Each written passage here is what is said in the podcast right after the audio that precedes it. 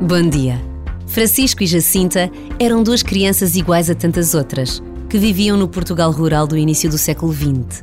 Andavam com os rebanhos pelos campos de Fátima.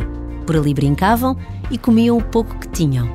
Sabemos que viram três vezes um anjo e seis vezes Nossa Senhora. Sabemos que lhes foi pedido para rezarem, de um modo particular pela paz no mundo.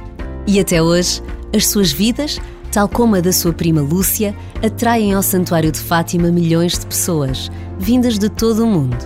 A Igreja celebra hoje a memória de Francisco e Jacinta, e basta esta breve pausa para nos unirmos à oração de todos os que rezam pela paz.